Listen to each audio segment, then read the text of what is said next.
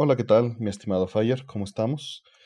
Muy bien, aquí emocionado de, empezar esta, esta nueva idea. Así es, es, Pues todo muy bien por acá. Este, un gusto de empezar este proyecto contigo, que nace de, de, pues de, querer compartir, ¿no? es, la idea es compartir este, juegos, eh, ya sea entre nosotros o con, con un invitado. Y este es el primer episodio de, este, de este podcast, ¿no? ¿Le pues, quieres decir eh el nombre de una vez? Claro, este, el podcast se llama Vida entre Bits. Vida entre Bits. Vida entre Bits. Porque precisamente eh, pues se trata de compartir esos pedacitos de, de, vida, ¿no? A la vez también, tal vez haciendo un poquito juego de palabras con, con pedazos. sí, y Creo que eh, para hablar un poquito del origen y explicarle a nuestra futura audiencia, eh, te me acerqué un día diciendo como, hey Artemio, eh, he estado siguiendo varios podcasts y tengo, tengo esta idea de, que podríamos hacer buena mancuerna platicando de, nuestras experiencias con, alrededor de los juegos, como, como viendo el juego como, como un producto, ya sea entretenimiento, de arte, de consumo, y, y hay como eh, te decía, tú tienes una colección que desde una vez que me, invitaste a tu, a tu, casa la pude ver y me, sorprendió y me sentaste a jugar, bueno, a mí y a unos amigos, me sentaste a, jugar unos juegos y, como que nos platicaste de dónde viene, porque es así, varias ideas que tenías alrededor o, conocimientos o análisis que tenías alrededor de este producto, ¿no? ¿Cuál, cuál era ese juego? Era un, un shoot 'em up. Era un shoot 'em up, era de esta serie de M2 que ha estado sacando, que se llama este, Shoot 'em Triggers, y el juego es Ketsui que es una leyenda entre shoot 'em ups en este género de que antes se llamaba shooter, antes de que, de que el first person shooter dominara el mercado.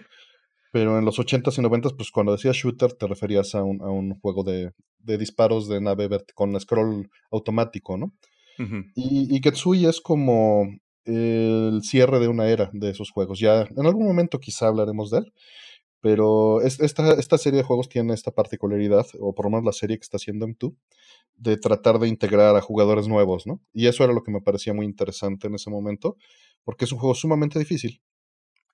Pero... creo que nos sentaste a jugarlo en un arcade que creo que hasta nos diste moneditas. Este, y luego nos llevaste a jugarlo en un Play 3, creo, o Play 4. En el Play 4, el Play, 4, porque esta versión justo tiene la opción de, de, un entrenamiento, ¿no? El modo este de entrenamiento.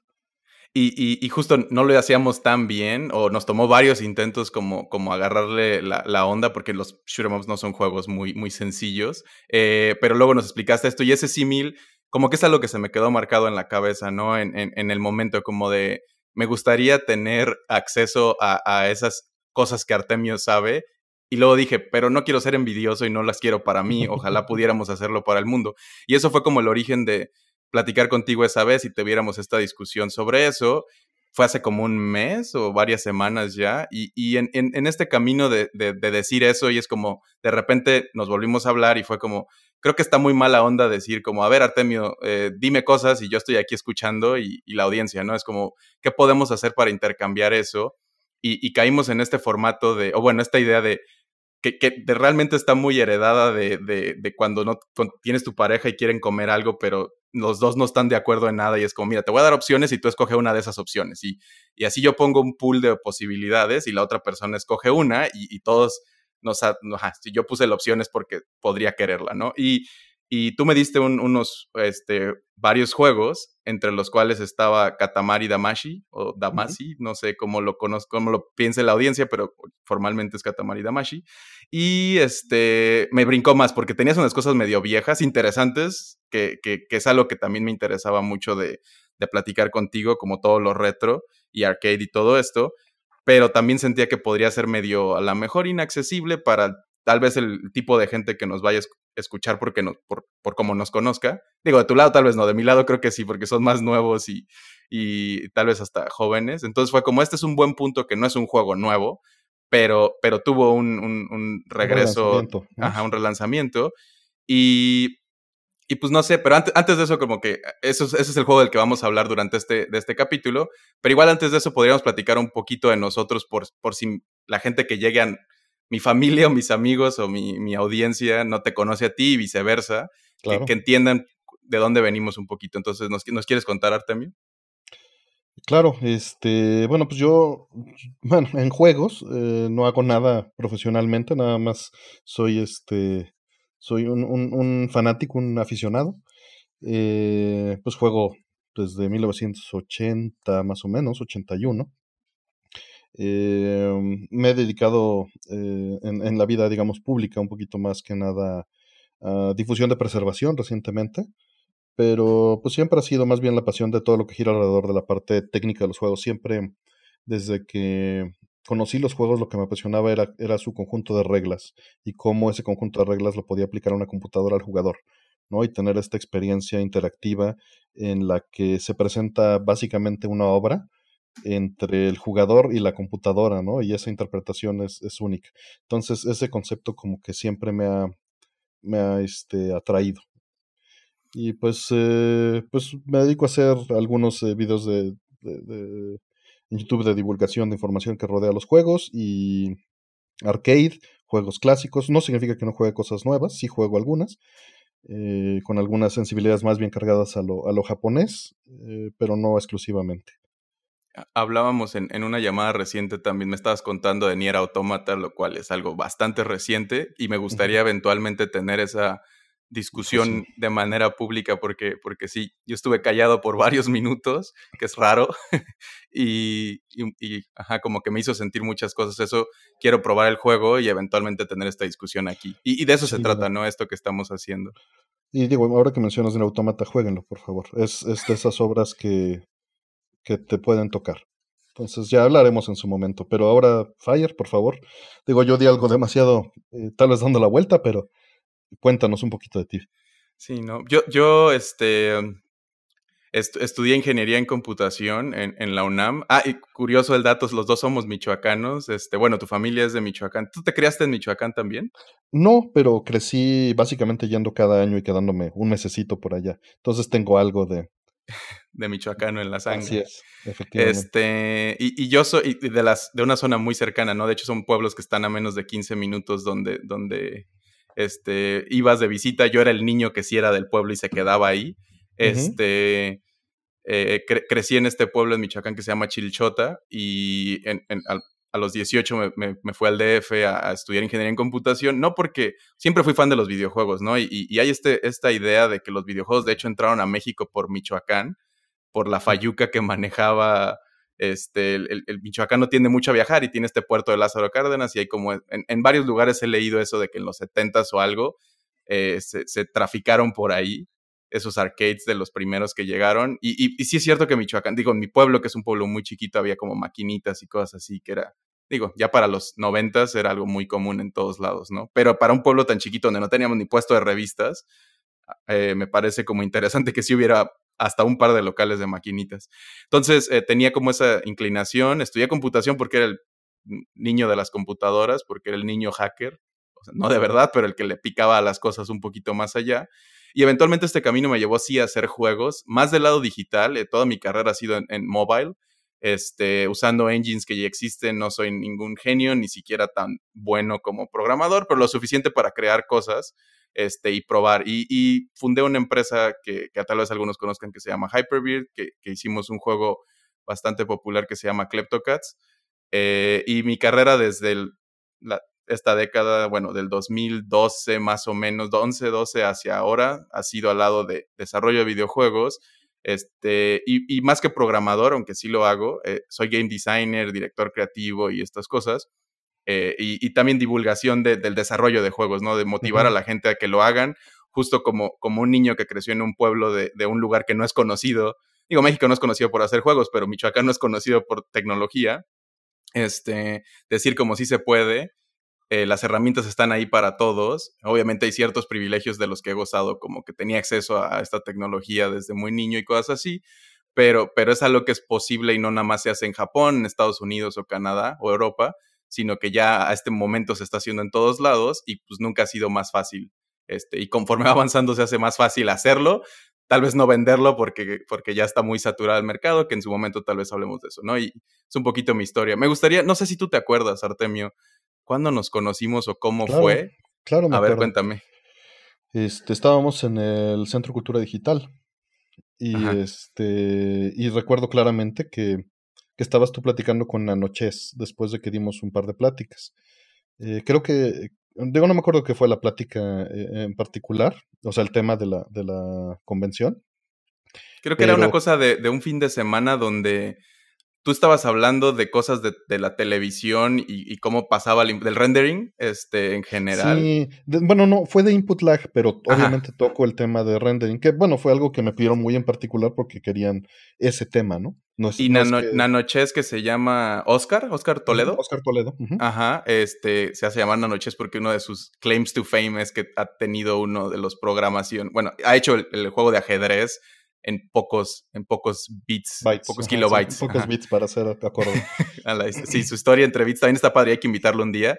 Y- Claro. Y, él se dedica a hacer juegos en ColecoVision y, ColecoVision y cosas así. En Television, y- ajá, y Atari. ajá, en Television y Atari, eh, modernamente, ¿no? Como sigue haciendo cosas que a veces salen en físico y está bien interesante su, su carrera también.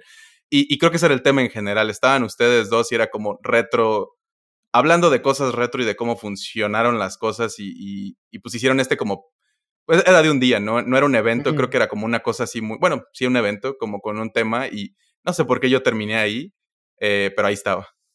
Sí, y yo me acuerdo que saliendo de la convención estaba yo platicando con Héctor y saliendo te, te vi platicando con Anoches y pues yo literalmente pues nada más conocía a, a Héctor y a Anoches, ¿no? Entonces pues me acerqué a Oscar y pues ahí estabas platicando con él y, y de allí nos fuimos a comer unos este, caldos de gallina Sí, y, estábamos comiendo, sí, muy muy buenos, la pasamos muy bien y allí salió el tema de que de Michoacán, ¿no? Este Ah, precisamente claro. de- y bueno, pues ya de ahí.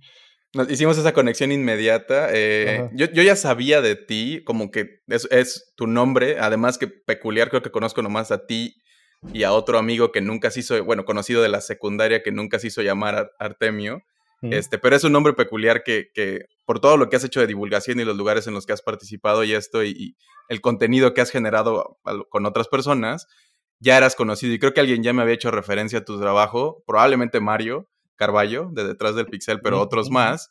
Y, y pues, pero este, este como conexión a través de la región de la que venimos y este, y unas pláticas muy clavadas de, de juegos y, y como, cómo nos tocan eh, directamente, creo que lo que hizo esta conexión como más, más fuerte un poquito, ¿no? Y nos hemos mantenido el, el, el pues la, la, la pista, eh, aunque hacemos cosas es. diferentes, tenemos una pasión por el mismo producto y pues no sé si eso fue hace dos o tres, yo creo que está más, ¿no? No, de cuando nos conocimos, yo creo que tiene unos cuatro años, mi estimado. Cuatro años, sí. Pero Yo pues nos estaba empezando a, sí, Sí, ah, estaba empezando a hacer cosas apenas, a agarrar, por ahí ha de haber salido tal vez Kleptocats ya, pero muy recientemente. Entonces ya estaba agarrando popularidad como, como developer, digamos, fuera de la gente que sabía por mi familia y conocidos. Este, pero no, no, apenas estaba empezando a descubrir como toda esta escena a nivel local y estas otras cosas que se están haciendo. Que muy probablemente por eso estabas en esa convención, ¿no? Sí. Estabas este, en, el, en el networking y también viendo que eso siempre también este, me pareció interesante, que, que asistieras a, a- a estos eventos y hicieras esa, ese esfuerzo por conectar, ¿no? Que, que siempre me parece muy valioso. Y, y creo que eh, justo nos mantenemos la pista, hemos, hemos platicado y, y- y conectado en varios eventos, en varias otras situaciones parecidas, en cosas donde nosotros mismos nos buscamos para hacer esto, en esta invitación que, que nos hiciste a mí y, y a Erika y a Juan Pablo en, en- en ese momento para platicar en otro podcast o videocast que estabas haciendo, stream que estabas haciendo. Este, que me da mucha risa porque nos invitaste un día que era el día de los Video Game Awards al mismo tiempo. Y, y nosotros no sab- ninguno, no, yo hasta que estaba ahí fue como de, oigan, hoy son los Video Game Awards, yo creo que nadie nos va a ver. Y tú dijiste, nada, mi audiencia y la audiencia de eso están como medio separadas. Pero me daba risa que tres creadores de juegos y, y- y tú como este entusiasta no nos importara lo suficiente este evento que en teoría es para nosotros o para gente como nosotros. Claro, pero bueno, es que sin, sin demeritarlo en lo más mínimo, tiene un énfasis eh, comercial, ¿no? A final de cuentas. Ujú. Y, creo que justo también eso es algo que nos hizo como vibrar de manera parecida, ¿no? Que, por más de que somos muy entusiastas y fans, no, no, no somos el típico consumidor y ya, este, tendemos a ir a nuestros lugares específicos y a, y a hablar de eso. Y justo en todo este tiempo y lo que hemos platicado, pues creemos, tal vez esta sea una muy bonita este, conclusión a toda esta relación y eso, ¿no? Como llegar a este punto donde podemos platicar mutuamente y con una a, la gente que le pueda entusiasmar estas cosas que sabemos de o que conocemos o que nos encanta clavarnos y aprender que, que de esta relación en medio que son los videojuegos. Eh, pues no, sé creo, si, bueno, ah, perdón, eh, creo que también compartir este, precisamente nuestros gustos de juegos, quizá por nuestros, nuestros este, trasfondos, no, no necesariamente coinciden o empalman, pero es un poquito el, el, el recomendarle al otro y hacer esta misma eh, investigación ¿no? alrededor de los juegos y profundizar en, en, los gustos o en ese otro mundo que tal vez vemos un poco lejano de la otra persona, ¿no? Y, y ahora que lo mencionas, yo estaba eh, pensando en el formato que les platiqué antes, ¿no? De que me pasaste una lista de juegos, yo quedé de mostrarte, de pasarte una lista de juegos pensando mucho en ti, porque decía, tú juegas mucho cosas físicas, no eres muy fan de las tiendas digitales y de rentar cosas online, que es como tú le dices. Yo, yo soy mucho más de yo quiero jugar la experiencia y vivirlo, no me importa, no quiero sufrir el camino. Y como, me he mudado tantas veces, también es como no, no tengo la, la, las ganas de estar cargando tantos plásticos, luego les digo yo, de manera, por, por mi mismo trauma personal de que tampoco tuve mucho de niño y, como que se me hace muy cosas que van a desaparecer de nuevo eventualmente. Pero tenemos este como mutuo respeto de, obviamente, entendemos de dónde viene el otro y lo que estamos haciendo.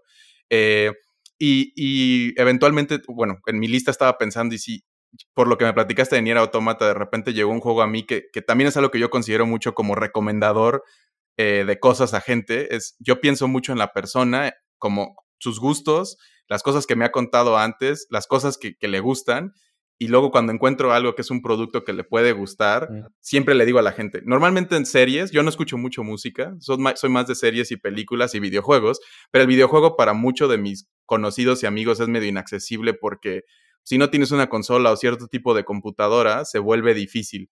Obviamente para los más clavados y es más fácil, es muy fácil decirle, bájate esto y juégalo, ah, chido. Pero las series, la mayoría de la gente tiene sus Netflix o cosas que en donde lo puede ver y las películas también. Entonces, como una recomendación, o libros o estas cosas. Entonces, hay un juego que, me gustaría que eventualmente jugaras, que no creo que vaya a salir en físico, pero siento que es una experiencia que, que me gustaría compartir contigo y platicar, pero eso lo dejamos para un capítulo hacia adelante. Nomás para no dejar el spoiler así como muy misterioso, se llama Outer Wilds, que es, que es un juegazo espacial que siento que, que tocaría unas vibras interesantes contigo y que se pueda armar una discusión muy bonita para el público. Pero para, no clavarnos en, en, otras cosas que no van, hablábamos de, de Katamari. Ajá.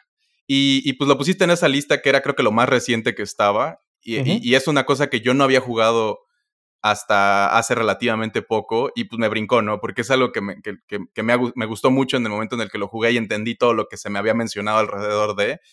Pero, pero me gustaría saber, eh, bueno, voy a dar como una ficha técnica del juego y después me, gustaría que me platicaras por qué pusiste este juego en esa lista. Para empezar, salió originalmente en el PlayStation 2, pero existe un remake que se llama Katamari Damashi Reroll, que ya salió en Windows, Switch, PlayStation 4 y Xbox. Este, originalmente lanzó en Japón en marzo eh, del 2004, en Norteamérica en septiembre del 2004 también, y el reroll eh, Switch y Windows salió en diciembre del 2018 y PlayStation 4 y Xbox One en, noviembre del 2020, muy recientemente. El género es un third person action puzzle. Este, controlas un personajito eh, en tercera persona, como, como, un juego medio físico, y es un puzzle porque los goals que tiene el juego están alrededor de lo que puedes hacer. Eh, los creadores, el dev, desarrollador y publisher fue Namco, director eh, Keita Takahashi, productor Hideki Tomida y Mitsumasa Fujita, y bueno, hay más gente que ya no me quise clavar más. Y el juego toma alrededor de 5 o 7 horas como terminarlo, explorarlo y más o menos creo que 10 completarlo todo si es lo que te gusta. Eh, igual me, gustaría como escuchar tu, experiencia con este juego y por qué lo pusiste en esa lista de entrada. Bueno, de entrada lo puse en esa lista por lo, por lo que creo que causó el juego. honestamente, antes de, clavarnos, eh, sí creo que el juego abrió una ventana a lo que hoy en día se conoce como un juego indie. Definitivamente. Y, y, porque si ves todos los lanzamientos que había a su alrededor, pues no había cosas así. Y por otro lado, nace eh, de una, digo, después tal vez hablemos un poquito de ello, pero nace de un ambiente en el cual eh, había al, al, mismo tiempo, tanto en, mi historia personal como en la historia general, eh, esta intención de hacer juegos de bajo presupuesto en compañías de alto presupuesto. Y bueno, decirle bajo presupuesto a Katamari Damashi es, es un insulto al indie, pero, pero la intención más bien sí era vender un juego de la mitad del precio de un juego este, normal. Y de hecho yo tengo el número, por ahorita que estás hablando de eso, de que costó menos de un millón de dólares hacerlo. O sea, el budget estaba en, creo que eran 100 millones de yenes, que en ese entonces eran este, como 650, 800 mil dólares. Y esto era un décimo de lo que le metían a los blockbusters en una compañía como Namco en el momento. Tomó, tomó alrededor de 1.5 años en desarrollarse, ocho de los cuales fueron armar este, el prototipo base y era un equipo relativamente pequeño, aunque sí trabajaron con un, como, no outsourcing, pero con un estudio extra, eh, como fuera de ellos para, para ayudar a solidificar. Y, y, en su momento sí, sí creo que tienes razón en eso, ¿no? Si es, si es un low budget, muy low budget cuando es un décimo de lo que tomaba. Este, y una apuesta bastante interesante. Hablas del contexto, un poquito dices, ¿no? Lo que estaba pasando alrededor 2004, marzo en Japón, este, septiembre en, en Norteamérica. Eh, yo no recuerdo mucho esos tiempos. Yo estaba, yo, yo soy relativamente joven en, en, en, en, esto, no, pero en ese entonces estaba yo en la secundaria o prepa y no estaba muy clavado. O sea, fuera de que jugaba cosas y ya no estaba muy metido en entender esto. Pero, ¿nos podrías dar un contexto del, del momento? Claro, este. Pues de entrada, en ese, en ese momento había eh, varios eh, títulos en el mercado que que pues tal vez suenen un poquito distintos. Estaba saliendo el, remake de Metal Gear Solid, por ejemplo. Tenías este juegos como Gradius 5 todavía saliendo, la colección de aniversario de Street Fighter. O sea, había todas estas cosas. Estaba Mushihime Sama. Eh, Pikmin 2. Eh, pero yo, en particular, estaba en Japón esa semana de su lanzamiento. Por azares del destino, eh, el buen Oscar Noriega eh, me había invitado a acompañarlo a, hacer una serie de entrevistas en Japón, incluyendo a Kojima y, este, y a otras personas, de Team Ninja y otros lugares. El caso es que en las tardes, pues yo me escapaba a Akihabara. y, y, pues me iba a buscar juegos que, que pues no pudiera conseguir. Eh, entre ellos, este, pues, juegos de Saturno y cosas así. Era una Akihabara muy distinto porque era realmente, no había anime como tal, sino había pues, juegos, todos lados juegos, tiendas de ocho pisos de juegos, ¿no? ¿Esta era la primera vez que tú habías que fuiste a Japón o ya había sido antes? Fue la primera vez que fui yo a Japón. Y, por ejemplo, yo fui en el 2016, creo, la primera vez. Y Akihabara, para creo que la mayoría de los que nos puedan escuchar seguro son lo suficiente ñoños o clavados para saber que el Akihabara, Akihabara lo más parecido que tenemos en México es como las friki plazas, pero obviamente en un nivel este como bien hecho en barrio, ¿no? A nivel, a nivel un barrio lleno de juegos, ahora anime, este, como le dicen en México a veces los monos, monas o monos chinos, que son estas figuritas coleccionables de muy alto nivel de calidad y, negocios y negocios y negocios dedicados solo a eso, ¿no? Y cómputo, ¿no? Cómputo. Y cómputo, tecnología, bueno, hay una plaza en el centro que tiene cámaras y me recibió un robot ahí que también se me hacía como, ¿dónde estoy? Pero ¿cuál era la diferencia del Akihabara que tal vez conocemos ahora todos por, o al menos como en idea, a, a lo que viste en ese momento? Y a tus ojos de primera vez, me imagino que fue muy emocionante. Eh, claro, pues era, era digo, sí lo, lo vi varios años después, un par de veces más. Eh, y ha cambiado a ser algo más eh, como de la cultura que lo rodea, ¿no? Como dices, a los personajes. En ese momento, aunque sí tenía importancia, era más hacia la tecnología y hacia... las cosas viejas no eran tan viejas, ¿no? Entonces, las tiendas pues lo tenían así como hoy en día tienen un juego de PlayStation 3 un juego de Super Nintendo, para poner una, una, relación de épocas, ¿no? Estamos hablando de 2004, el Super Nintendo tenía apenas unos ocho años de ya no haber estado en el mercado. Y, y, en ese entonces, no sé si duraban más las, las como la ventana de tiempo de, de una consola de estas, pero además, como el hobby era relativamente, o bueno, el, jugador y todo esto era relativamente nuevo, no lo desechabas y brincabas al siguiente. Era más reciente, digamos, o sea, pues son casi 20 años, ¿no? Ya 16 años de esto, de que salió el juego. Eh, pero sí, eh, había muchas tiendas de, de, juegos relativamente viejos o no tan viejos y, y pues yo me, me, escapaba en las tardes. después de, entre comillas, trabajar, porque pues para mí no era trabajar, ir a, visitar a, developers, eh, pues yo nada más regresaba, ¿no? pues vamos a ver qué encuentro, ya sea de cine o de juegos. Y yo estaba buscando una serie de juegos coincidente, eh, de, manera coincidental, eh, de bajo costo. Eh, estaba viendo, estaba coleccionando la serie de Sega Ages 2500, que eran juegos que hacían en su escuela, tenían una escuela de desarrollo Sega, en la cual eh, los proyectos de tesis, digamos, de graduación de, su escuela interna, los publicaban. O sea, los utilizaban, tenían una función dual, ¿no? Y se vendían en 2500 yens, que pues es bastante accesible, es como vender juegos de 20 dólares, ¿no? Y hay, había muchos que son remakes de juegos clásicos y en algunos casos eh, con extras, ¿no? Yo estaba buscándolos porque siempre fui muy fan de Sega y quería juntarlos todos, porque venían con unas este, carpetitas eh, que ponías todas las notas de los juegos y venían de Outrun, Space Harrier y puros clásicos así para viejito como, como me gusta. Que en aquel entonces no estaba tan viejo, ni los juegos tanto.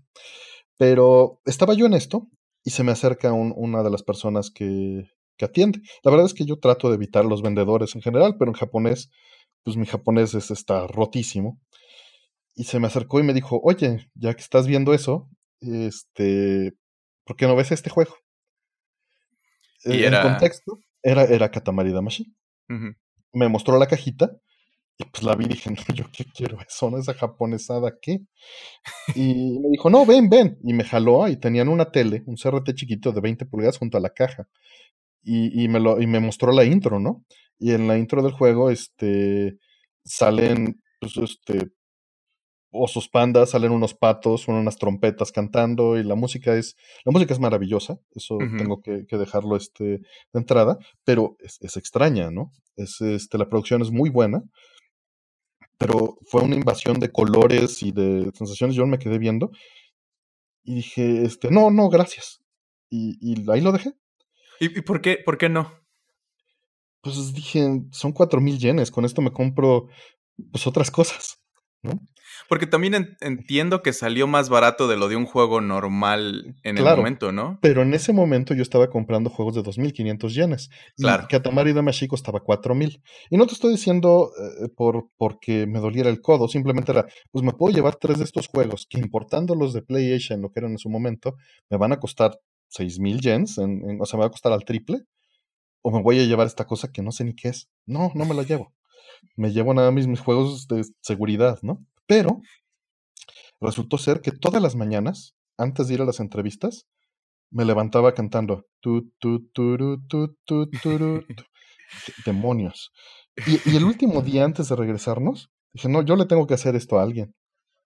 No me puedo quedar con esto en la cabeza y, y les tengo que contar a las personas lo que vi. O sea, había unos patos y unas unas jirafas. Eso está muy raro, o sea, estoy aquí, no voy a volver a ver ese juego nunca en mi vida. Voy a buscarlo. Y ahora, ¿cómo voy a encontrar ese juego otra vez sin saber bien el idioma? Es cantándoles. Va a estar difícil.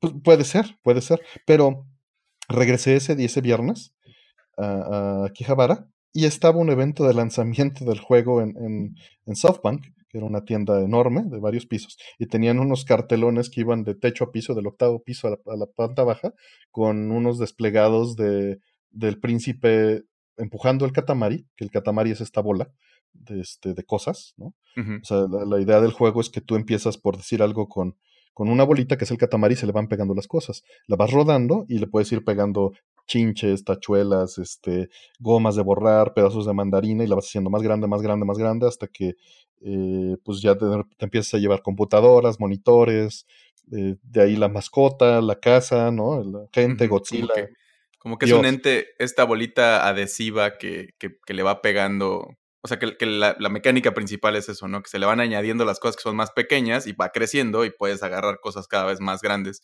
Y a lo mejor es un, es un buen momento para, perdón que interrumpa tu, tu anécdota, para contarles un poquito del plot, ¿no? Juegas en el papel de este personajito, que creo que mide 5 centímetros en el canon, este, referido como el príncipe, que, tiene la tarea de reconstruir las estrellas, constelaciones y la luna que fueron destruidas en, una, en una, noche, en una borrachera, una noche de borrachera de su papá, llamado el rey de todo el cosmos, Este, y para lograr esto, como, como bien decías, Artemio tiene esta esferita altamente adhesiva llamada Katamari, que al entrar en contacto con algo más chico lo absorbe y, el objetivo es hacerlo lo más grande posible rodando por varios niveles. Se le va pegando. Sí, sí, no se, no se fusiona y crece, sino que se le añaden cosas. Como cuando se te cae algo, las manitas pegajosas esas que vendían de niños y se van llenando de basurita, pues va aumentando.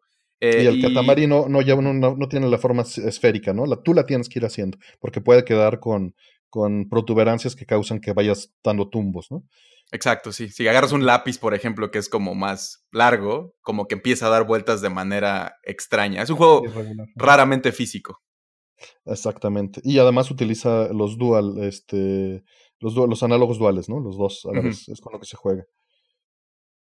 Pero bueno, eh, ah, estabas platicándonos que estabas. Era muy difícil describir este, este, bueno, eh, no describirlo, pero, más bien. Ah, ajá llegué y estaban los desplegados, entonces no había mucho problema en encontrarlo. Lo Aplicas la, fácil de Japón que es apuntar y decir ese. Pues ni siquiera, porque como estaban anunciándolo, estaban promocionándolo, o sea, literalmente estaba yo en la semana de lanzamiento. Y, y, y, cayendo en cuenta y viendo las fechas, la persona que me lo estaba vendiendo el martes, que bueno, fue un martes, no se los dije, eh, me estaba pidiendo que yo hiciera la preorden. No me lo estaba vendiendo, o sea, yo no me lo hubiera podido llevar ese día. Era 14, era 14 de marzo, si, no mal recuerdo. Y, fue hasta el fin de semana que lo pude comprar. Y estaba en el evento de lanzamiento y me dieron uno de estos, este, uno de estos dijes que le cuelgas a los celulares con el príncipe, porque lo compré en el lanzamiento. Y, y, bueno, pues me lo traje. Eh, regresé y estaba todo desmañanado a las. con todas las cosas que traje de Japón, que había cosas que me interesaban mucho ver, ¿no? Juegos clásicos y muchas cosas. Pero abriendo la maleta, con el jet lag, ¿no? Este, este, pues estás todo este, sin dormir y, no tenía sueño a las 3 de la mañana aquí. Saqué el juego y dije, pues lo voy a poner. Pues lo jugué como 6 horas, ¿no? Y viendo todas las cosas bizarras y ya era como parte de la atracción, ¿no? En aquel entonces, eh, pues en 2004 todavía no estaban las redes sociales como están ahora. Y a pesar de que compartíamos cosas por internet, realmente nos veíamos para compartir las cosas. Nos veíamos, no había que le mandaras la liga de un video de YouTube, ¿no? o, que subieras tus fotos. Entonces, ver las fotos era sentarte a ver las fotos, todavía. Y pues cuando invitaba así a mis amigos, pues a que vieran todas las cosas que habíamos traído de Japón o, la experiencia o platicar, pues era parte de la experiencia el mostrarles el, el Katamari Damashi y dejar que lo experimentaran, que vieran la intro y se quedaran extrañados y que después se quedaran pasmados con las mecánicas, explicarles lo que había hecho el Rey del Cosmos porque estaba todo en japonés. Y, y después pues sí les enseñando cómo avanzaba de escala, ¿no? E-, era mostrarles una experiencia que, según yo, no iban a poder vivir porque el juego no iba a salir de Japón. Exacto, justo, justo era lo que estaba pensando, que, que en ese momento no estaba, si es algo bien japonés, ¿no? Dijiste tú al principio cuando lo viste, ¿no? Que es esta japonesada, y sí es algo muy particularmente japonés, pero, pero no siento que sea poco entendible para un consumidor, y menos ahora, pero en, su momento bueno, quién sabe, en el contexto igual está difícil, pero es algo muy fácil de agarrar. Tiene una historia además que al mismo tiempo que estamos viendo como esta, la principal, hay una familia que también la estamos siguiendo. No recuerdo, como en un formato de animación medio cómic, este, van contando como esta historietita. No recuerdo mucho diálogo en, sí, o sea, como que es, de hecho, tiene un formato muy arcade. Más en el sentido de... Ajá, exacto. Y, el juego tiene este formato de como de niveles con, con ciertos objetivos, ¿no? Eh, pero antes, de que avancemos más con Cotas de Katamari, quiero, quiero hacer contar un par de anécdotas también eh, que me recuerda esto que estás diciendo, ¿no? Uno, uno es esa primera vez que yo fui a Japón, eh, me llamó mucho la atención un póster de lo que ahora sé que es este Kimi no Nawa, creo que es este, que es, que es esta, Your Name le pusieron en, en, para, nuestro, para nuestro lugar. Eh, esta película muy particular, muy bonita, este, muy, muy interesante. Y yo me acuerdo que lo, vi ese póster y me quedé como conectado con eso y, me dolía mucho esa misma sensación que tú decías, ¿no? Como quiero ver esto, no sé cómo se llama porque yo no sé absolutamente nada de japonés, no sé qué es. Este, no sabría cómo, no me lo puedo llevar en japonés porque no lo voy a entender nunca, porque compré ciertos mangas también ahí de todos los animes que me gustaban, que nunca los voy a leer, pero era más como una referencia. Ajá, exacto. No, y por el ñoño niño yo de que vio Shaman King y no sé qué, y decir quiero tener el número uno de cada una de estas aventuras, para ponerlas en mi librero como un recuerdo padre, porque y además son, son bastante baratos en, en, están 100 yenes creo el, cada uno. Y, pero eso en particular es una película y si es como no lo va a poder disfrutar. eventualmente es una cosa de las películas más fuertes, este, taquilleras, hasta fuera de Japón, ¿no? Pegó durísimo. Y me dio mucha risa cuando la pude ver, que se trata justo de conexiones, del hilito rojo que le llaman, ¿no? De estas conexiones que hacemos a cosas o que estamos conectados sin saber. Y me hizo muchísimo ruido el hecho de que algo, este, conectara conmigo nomás por una imagen y un póster que tiene además esa temática. Y me recuerda mucho esto que dices, ¿no? Como estoy en esta tierra ajena, que hasta Lost in Translation, esta película, este, se trata un poquito de eso, ¿no? De como estar en este lado raro y que sientes que no puedes comunicarlo con nadie ni cómo, cómo, cómo le vas a explicar a la gente que tuviste esta experiencia. Y, ahorita que, perdón que te rompa, ahorita que mencionas, este, es, muy curioso que menciones esta película, porque el director, Makoto Shinkai, no sé si lo sepas, trabajó en Falcom. Fue su primer trabajo fue en la compañía de videojuegos Falcom. Órale, no, no Entonces él, él, nace de la compañía de juegos Falcom y se dedicaba a ser parte de los cinemas este, de, de los juegos, de Is en particular, del cual soy un fanático. Y este fue su primer trabajo. Y de allí después brincó a, hacer animación. Entonces tienes una conexión más ahí. Órale, qué interesante. Estos seis, seis grados de, de separación que luego también tiene esa teoría de ¿no? que todos estamos conectados y, y, muchas cosas están con... y justo creo que este podcast en general lo que estamos planeando es eso, ¿no? Hacer estas múltiples conexiones, explorar estos productos un poquito más allá de lo que normalmente es como ah, una cosa que existe, ¿no? Ya sea con nuestras historias personales o, con esto otro. Y en México no se siente ese, o sea, creo que la Plaza de la Computación en la Ciudad de México, etcétera, o, estas friki plazas que ya ahora son más comunes en otros lados, o el mercado de San Juan en, en cerca de, Guadalajara, este, tienen como esas vibras, ¿no? Pericuapa en su momento en el DF o ciertos mercados. Y, pero, yo tuve una experiencia muy parecida a esto de Akihabara en, en Brasil, en Sao Paulo, tienen, que es uno de los lugares, es, el lugar fuera de Japón con más japoneses, este Brasil, y tienen este como tipo también, eh, eh, pues barrio japonés, y tipo Akihabara, porque Brasil tiene una historia bien interesante con los videojuegos. Eh, por desgracia, creo que sería muy difícil invitar a alguien y que nos cuente cosas porque no hablan español, y es algo que me, duele mucho. Siempre tenemos que hablar en, inglés. Eh, pero tienen, tienen, eh, Brasil estaba muy cerrado a, la importación de ciertos productos. Este, los videojuegos en eso eran muy caros, entonces empezaron a crear consolas locales nada más y, software encima del software. Y tienen esta cultura muy japonesa de tener sus televisioncitas y proyectarte cosas y ponerte estos juegos inventados entre ellos y una unión de otra gente encima de los productos que todos conocemos. O como este juego nunca salió en Sega, Genesis o, en Super Nintendo, pero ellos lo hicieron un port y ahí están los fierros y lo puedes jugar y te lo presentan como esto que estabas diciendo, ¿no? Te llevan una televisioncita, tienen estos juegos desde Nintendo, Super Nintendo y otras cosas en medio, eh, bueno, y hasta lo moderno, muy bien conservadas, muy bien mantenidas y una cultura muy interesante que me recuerda mucho a Quijabara y a, todo esto, pero también hoy y en un lugar de Latinoamérica. Sí, sí, una comunidad de, creadores, ¿no? Que en este caso se ve eh, muy dado por el tipo de tecnología que les llegó, la MSX en particular y Commodore, ¿no? Que es algo similar a lo que pasó en Europa en los, en los 80s y 90s, ¿no? Pero pues sí, aquí, aquí fue distinto por, por los eventos culturales, posiblemente. Sí, no nos tocó igual. Ajá. Y volviendo un poquito al, juego, eh, hablabas de que, bueno, a lo mejor no iba a llegar a, Norteamérica, pero hablando en las fechas lo, les dije que, que sí llega, este, seis meses después. ¿Sabes por qué llegó, no? no, sé a ver, cuéntame. ah, pues porque lo invitaron a presentar, había en GDC un evento como de presentar así un juego que sea curioso japonés, invitaban a algún creador y trajeron Katamari Damashi a su creador a este, al, al GDC, a Keita Takahashi. Entonces, le, este, él mostró el juego y pues le preguntaron en GDC, oye, ¿y si lo van a traer? Y la gente empezó a hacer presión y pues gracias a eso lo trajeron.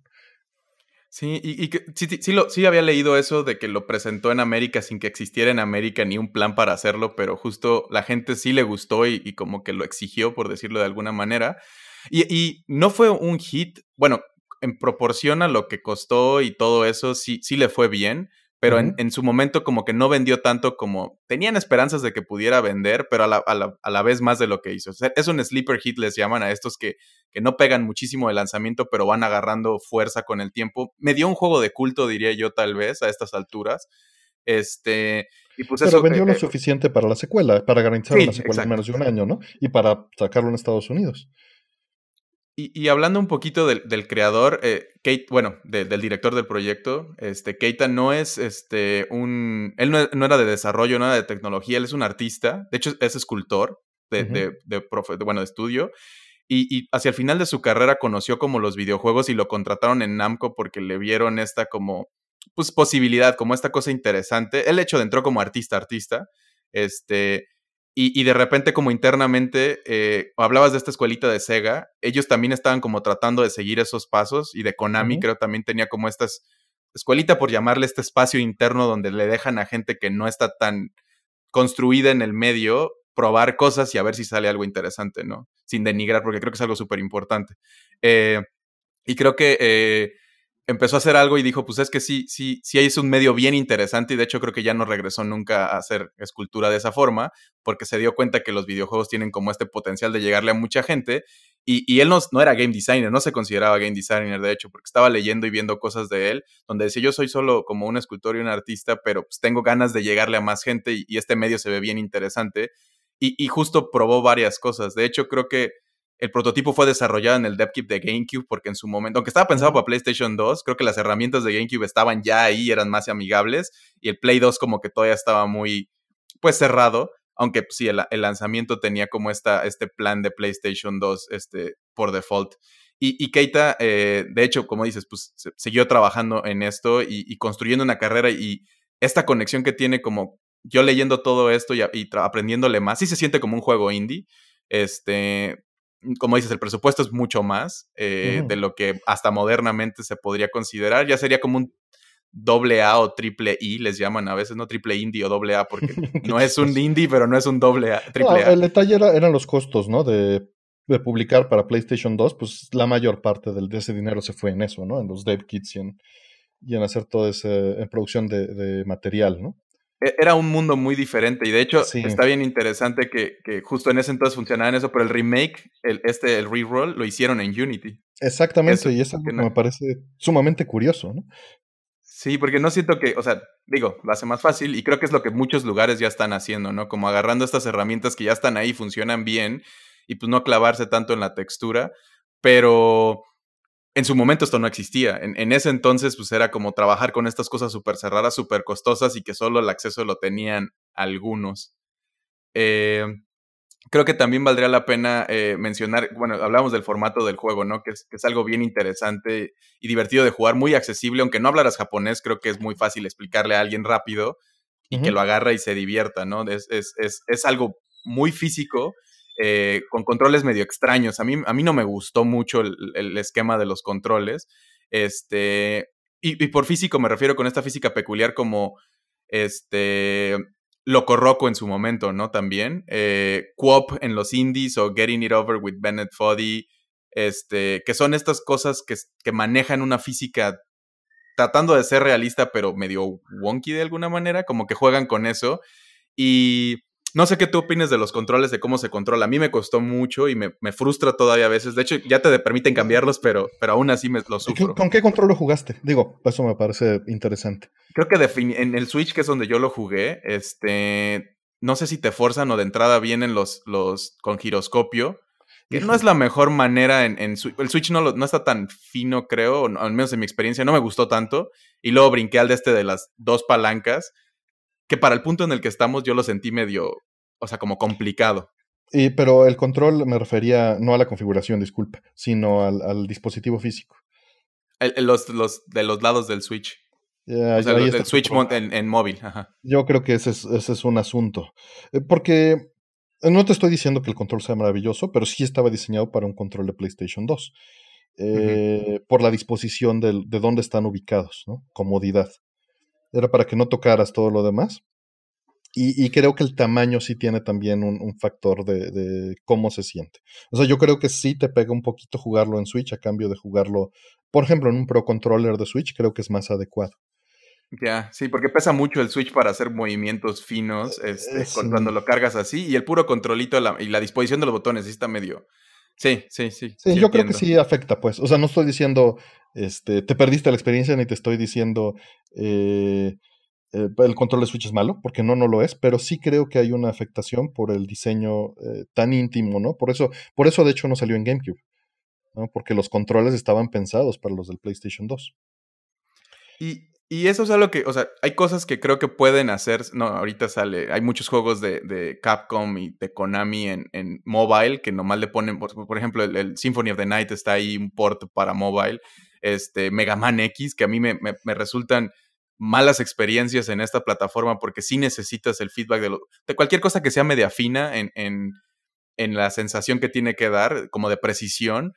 Mobile no es el espacio en el sentido de como controlar un platforming, ¿no? Eh, son cosas que sí creo que se sienten mejor con botones que te den feedback físico.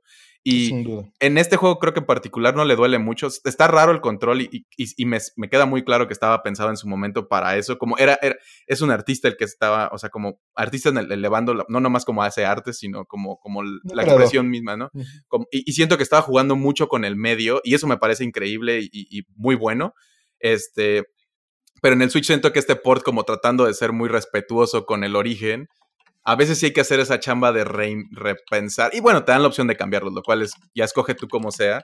No se siente viejo, de hecho, se, se, ve y se siente bien.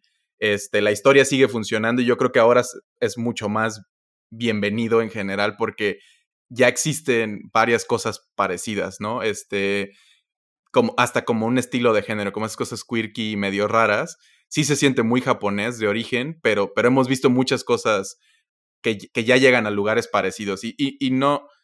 A mí, a mí, me parece, como, como dices tú, un, influenciador o motivador a que mucha otra gente pensara en, en, hacer productos de este tipo. Sí, sin duda, creo que dio la, la apertura, ¿no? De que había un mercado para algo así. Eso, eso me parece muy importante, de un producto este, no necesariamente relacionado al costo, sino al diseño, ¿no? Porque va orientado a un público más general, menos, menos clavado, como, como dijiste, aunque el juego pues, te permite clavarte a donde quieras, ¿no? Pero es, eh, digo, este, siguiendo este mismo espíritu de Namco de perseguir, eh, como Pac-Man persiguió ampliar los grupos y tener conceptos detrás, eh, Katamari Damashi hizo más o menos lo mismo, ¿no? y eso me parece sumamente interesante. También, de hecho, recuerdo que que por esa época este Saucedo de Atomics, eh, él, estaba el editor en jefe, me invitó a, hablar de Metal Gear Solid. Y, por alguna razón llevé Katamari Damashi. Y eso causó que terminara, eh, no sé si porque lo platicamos con Oscar o no, terminara en portada de Atomics cuando salió eh, en, versión americana, ¿no? Y eso este, pues me dio mucho gusto, porque a final de cuentas este, terminó haciéndosele más difusión por alguien, por Saucedo, que, que, este, que fue un gran fanático del juego, ¿no? Sí, y, y, justo como que sí lo recuerdo mucho, o sea, es, es, muy, se te pega en la cabeza, ¿no? Y es una de las cosas que un, juego puede hacer que, que, lo hacen muy relevante y, y, muy importante, ¿no? Que le llaman el hook en marketing, como esta cosa que te atrapa y no te suelta. Y el juego también hace un muy buen trabajo de mantenerte interesado, porque fuera de la historia es muy sencilla y todo esto, y está muy quirky, interesante, pero en sí el gameplay es el core eh, del juego, ¿no? Y, el equipo tenía cuatro pilares en mente mientras lo desarrollaban, leí en una entrevista. Este, novelty, como la novedad, que, justo se siente mucho en, un juego, es muy experimental, le diría yo. la facilidad de, entendimiento, ¿no? El ease of understanding, que sea fácil de entender y es muy fácil. Tú lo que describiste, es una pelotita que va creciendo y no sé qué, dale, órale. Los controles tienen cierto, no, no sé en el momento, pero al menos ahora tienen cierta cosa como curvita de, de agarrarle, pero es muy, están ahí son, y son, este, siempre funcionan igual, ¿no? Entonces tampoco están, no es un problema. La diversión, el enjoyment, como, como que, que, que, te, la pases bien jugándolo y el humor, que se nota mucho en, en, en estas cosas que de repente vas agarrando. O sea, es, es, un humor muy, muy de caricatura, muy japonés también, muy, muy de estos escenarios estrafalarios y estas situaciones chistosas. Y de hecho, el origen de la historia del juego, ¿no? Esto de que decíamos que en una borrachera destruye todo y lo manda a su hijo a, a arreglarlo. Y, este, ahora que mencionas eso, el carácter episódico, ¿no? Porque está diseñado en pequeños niveles, en donde te piden levantar una constelación, por ejemplo, de Escorpio, y entonces tienes que agarrar puros alacranes, ¿no? Y ya sean figuras de alacrán, peluches, lo que sea, pues los tienes que recoger y, los tienes que aventar. Pero son episodios cortos, ¿no? Perdón. Ajá, y, el, no, no, no, está bien. Y el humor, este, es algo difícil de lograr en los videojuegos porque, porque el humor es o sea, hay, varias, el pacing y, el delivery, o sea, como el, aterrizar tus, tus bromas, es algo de narración y de poder encontrar el momento, ¿no? Digo, algo dice la gente como, ¿qué tan importante puede ser la comedia si, si ningún chiste es, es, o sea, nunca vas a escribir algo tan, tan gracioso como alguien que se tropieza y se cae, este, o cosas así, ¿no? Que lo, tenemos estas cosas internas psicológicas que nos dan risa, situaciones raras. Pero, pero justo creo que se presta mucho esta, esta comedia física, como más, mucho más vieja, ¿no? De los Looney Tunes y todo, y antes, y Chaplin y todo esto, se representa mucho en, en, este tipo de juego, ¿no? Que los japoneses luego tienen como, también nunca han soltado el dedo del renglón en ese tipo de comedia, ¿no? Están estos shows, este, ay, ¿cómo se llama? El, el, que Fall Guys, de hecho, está inspirado como en eso. Takeshi's Castle. Pero mucho de eso tiene que ver tal vez con lo inesperado, ¿no? Lo mismo que mencionabas, de que alguien se caiga, pues es, es, romper la rutina y, y, meter lo inesperado. Y Katamari Damashi en ese sentido creo que rompe todas las rutinas y, y es inesperado de paso a paso, ¿no? Va hacia la comedia de lo absurdo. Ándale. Y, y, el gameplay, hablando de, regresando un poquito a eso, también está, está patentado el, el como la naturaleza del katamari, que es un objeto de más o menos esférico que puede atrapar y contabilizar objetos basados en, peso y temperatura. Eso es una patente que, que registraron, que yo no soy muy fan en general de que, y me gusta que los videojuegos en sí no puedan, hay cosas que sí, los nombres, los personajes, etcétera, que 100% de acuerdo que deberían de poder registrarse. Hay, hay, que separar las cosas. Una cosa es la patente y otra cosa es el, el registro, ¿no? Y la patente es mucho más benevolente en ese sentido porque eh, tú en teoría estás dejando que se utilice tu invención eh, por cierta cantidad de años a cambio de dinero y después de cierta cantidad de años lo entregas al dominio público. En cambio, el copyright o los registros, esos son básicamente de por vida, ¿no? Eh, porque son a 100 años, una cosa así, y la puedes estar renovando. Entonces sí son cosas distintas. Estoy de acuerdo contigo en que es mejor que no suceda, pero por lo menos la patente es un poco más benevolente. Busca el, entregar de regreso al dominio público. Ah, muy bien. Sí, no, y creo que es importante hacer esa distinción. Eh, hay muchas otras cosas que han sido patentadas en, en, tecnología, obviamente, y, y, en los juegos. De hecho, hace poco, recuerdo, un par de años hubo un jam que de hecho creo que era Namco quien tenía esta patente, porque las compañías al final es una de las cosas Namco le encanta patentar. No, y los valores de muchas de estas compañías es eso, sus patentes, eh, sus productos, sus, propiedades, y las patentes son una de esas propiedades que tienen un valor más allá de, solo haber hecho algo que vendiera, ¿no? Y, tenían esta patente de hacer juegos, creo que sí era Namco, que hacer juegos en las loading screens, que, que lo, no sé en qué momento lo pusieron y lo mantuvieron y luego ya se les venció. Son 20 años.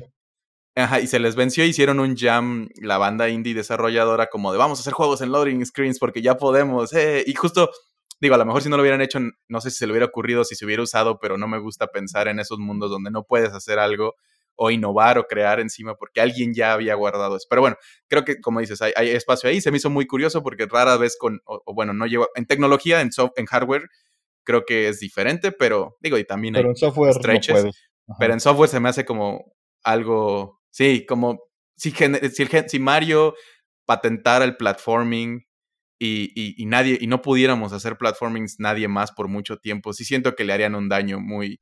Claro, pero las cosas, este, digo, ya nos estamos desviando, pero las cosas no pueden ser así. Una patente tiene que ser muy específica. Claro. No puede ser de un concepto, ¿no? Tiene que ser una forma de hacerlo. Y puedes siempre buscar formas alternativas.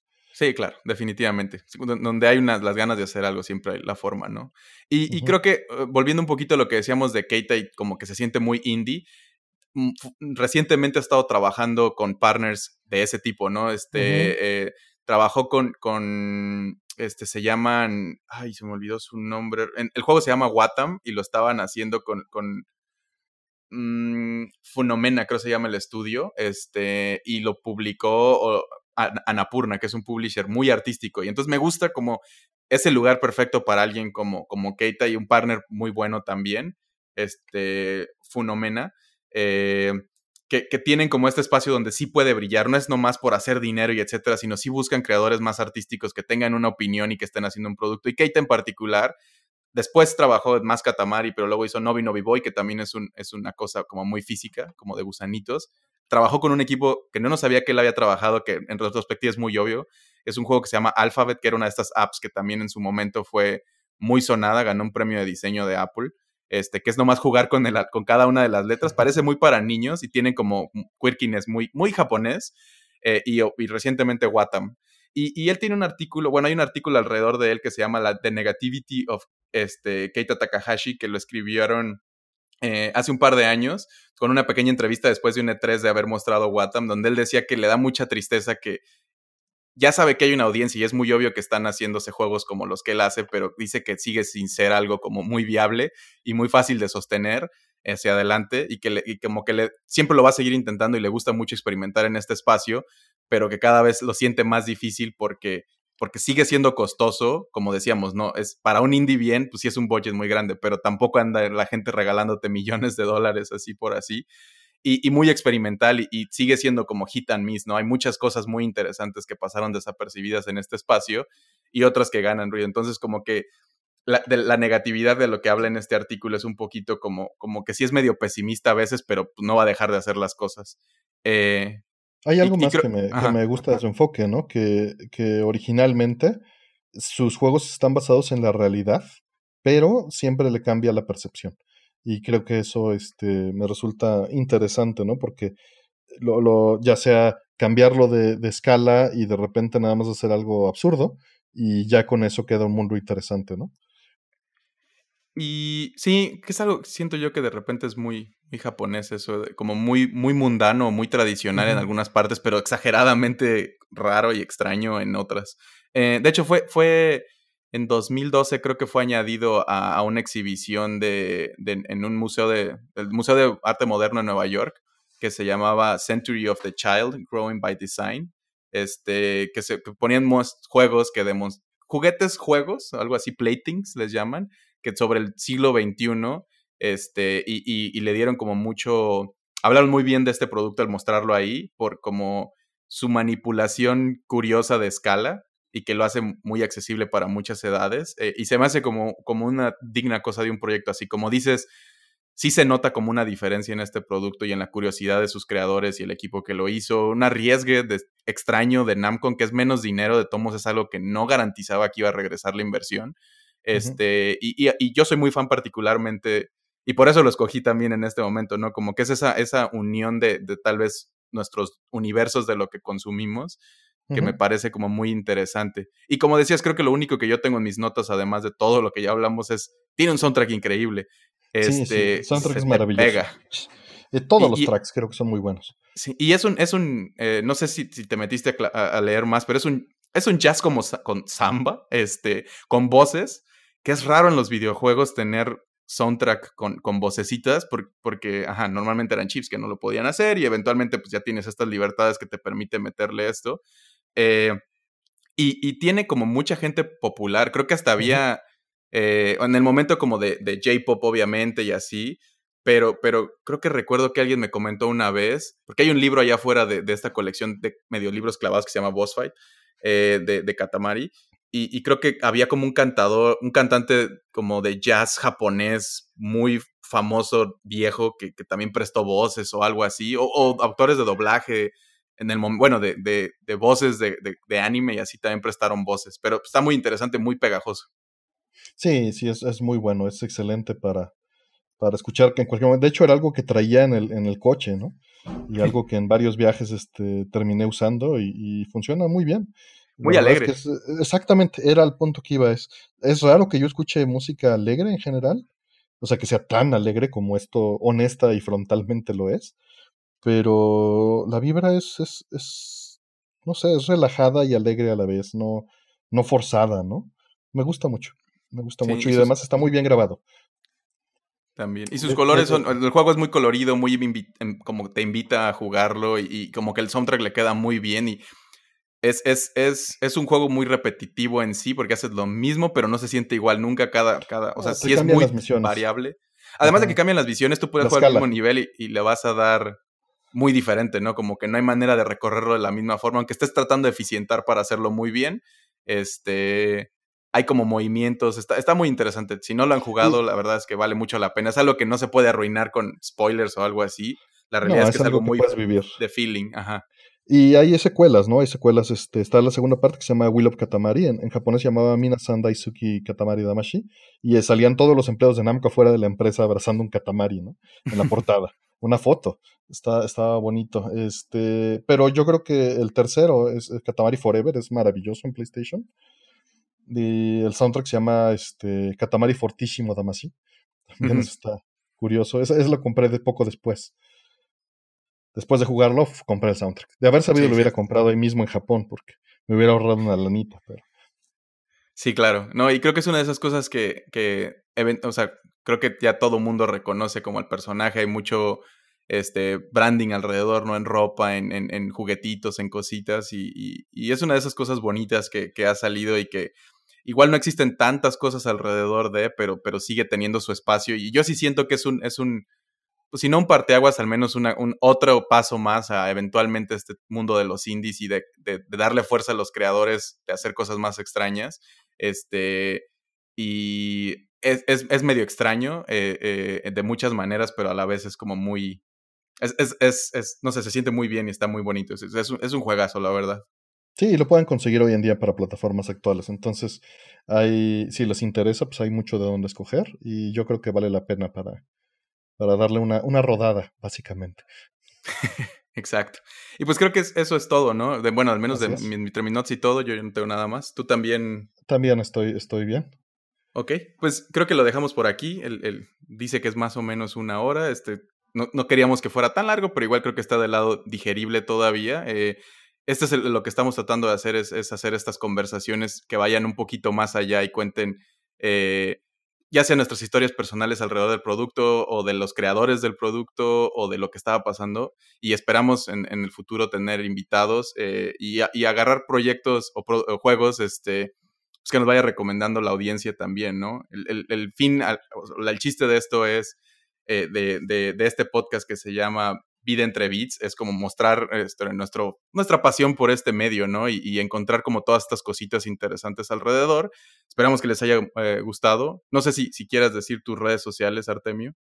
Eh, claro, este, en Twitter es Artemio. Y este, todo, todo el material de lo que trabajo este, está de preservación o de software para consolas viejas. Está en junkerhq.net. Pero bueno, todo eso viene ligado ahí desde, desde Twitter Diagonal Artemio, o al revés, ¿no? Ahí viene todo. Tú, mi estimado Fire, bueno, antes que nada, darle muchas gracias a, la audiencia por habernos escuchado y esperamos que nos sigan acompañando. Eh, ya iremos eligiendo otros juegos y iremos alternando dinámicas. Eh, y bueno, pues muchas gracias, antes que nada. Gracias. Este, sí, y yo, pues arroba fire-tony en Twitter e Instagram, que son donde más estoy en redes sociales, y espero pronto tener una página también que centralice las diferentes cosas que ando haciendo. Eh, pero ahí en Twitter es donde pueden, es donde más comunico cosas. Y pues sí, muchas gracias de nuevo por escucharnos hasta aquí. Esperamos les guste. Coméntenos, díganos cosas. Digo, esta plataforma, si están en las partes más de podcast, no, no es tan fácil, pero en nuestras redes sociales díganos qué piensan para irle dando forma también con respecto, encontrar ese punto medio entre la audiencia y nosotros para, para seguir haciendo esto padre. Y pues nos, nos escuchamos a la próxima, ¿no? Así es. Hasta pronto. Hasta pronto.